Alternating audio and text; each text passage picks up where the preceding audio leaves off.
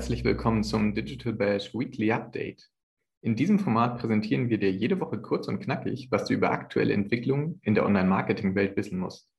Mein Name ist Niklas Lewandzig und hier kommen die spannendsten News aus der Branche. Wenn die größten Player der Digitalszene ihre Plattformen, Funktionen oder Algorithmen verändern und erweitern, betrifft das nicht nur Marketer und Tech-SpezialistInnen, sondern auch einen Großteil der Digital-User insgesamt. Für alle Webmaster und mittelbar auch User sind beispielsweise Google-Updates absolut relevant. Und unter der Woche rollte Google nicht nur Teil 2 des großen Spam-Updates aus, das für noch weniger unlauteren Content in der Suche sorgen soll. Auch das July 2021 Core Update wurde ausgerollt. Als Follow-up zum June 2021 Core Update könnte es sogar für Ranking Reversals, sicher aber für zahlreiche Schwankungen in den nächsten Wochen sorgen. Google hat damit erstmals ein Doppel-Core-Update durchgeführt.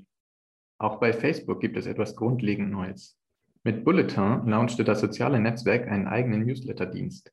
Damit möchte Facebook, ähnlich wie Twitter, mit dem kürzlich übernommenen Newsletter-Service Review, Creatoren und AutorInnen die Chance geben, ihre Inhalte direkt im Kosmos der Social-Plattform zu monetarisieren. Regelmäßig und langfristig. Auch ein Netflix-Star ist schon mit im Boot. Sowohl Google als auch Facebook gelten als regelrechte Datenkraken. Doch personenbezogene Daten geben User auf diversen Plattformen preis.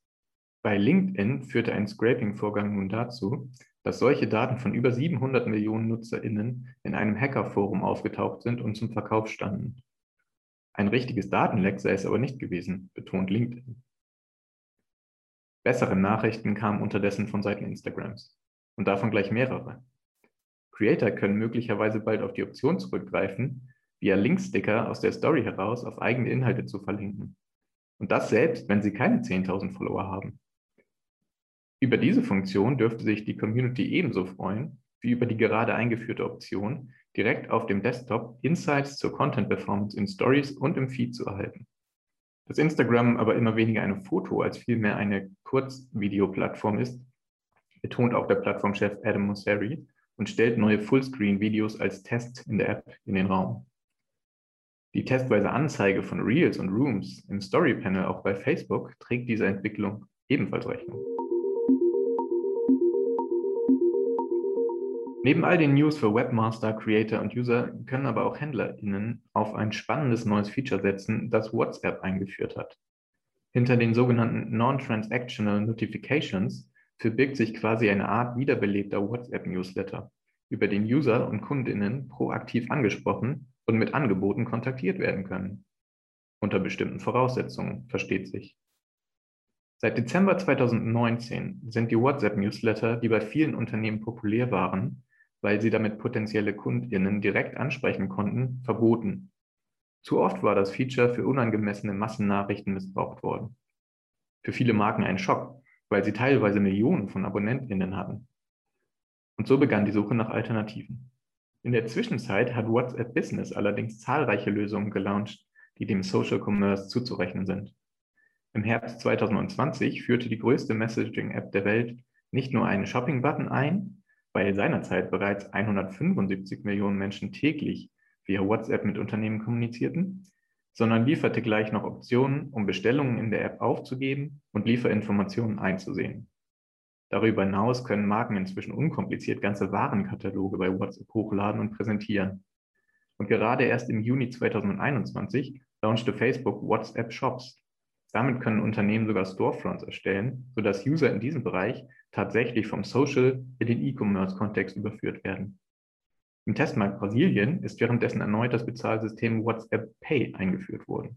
Nur eine Funktion, die auf Unternehmensnachrichten an User fokussiert ist, User selbst können ein Business jederzeit anschreiben, fehlte vielen Brands.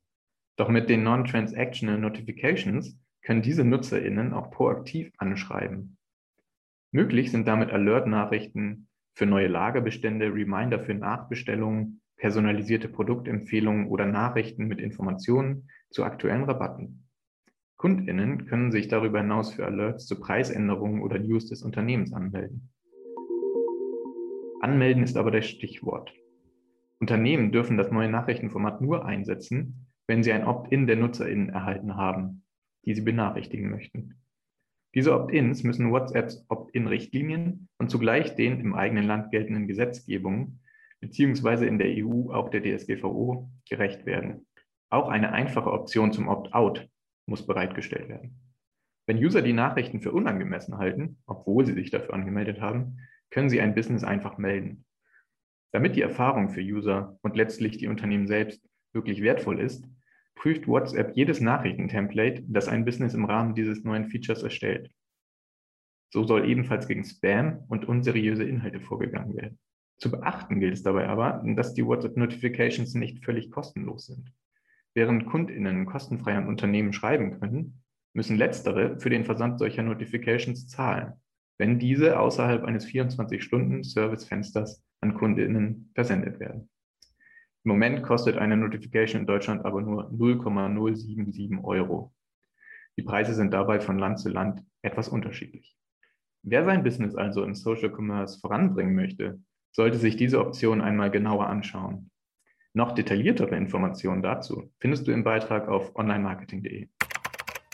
Das war dein Überblick der Woche mit Niklas aus der onlinemarketing.de Redaktion.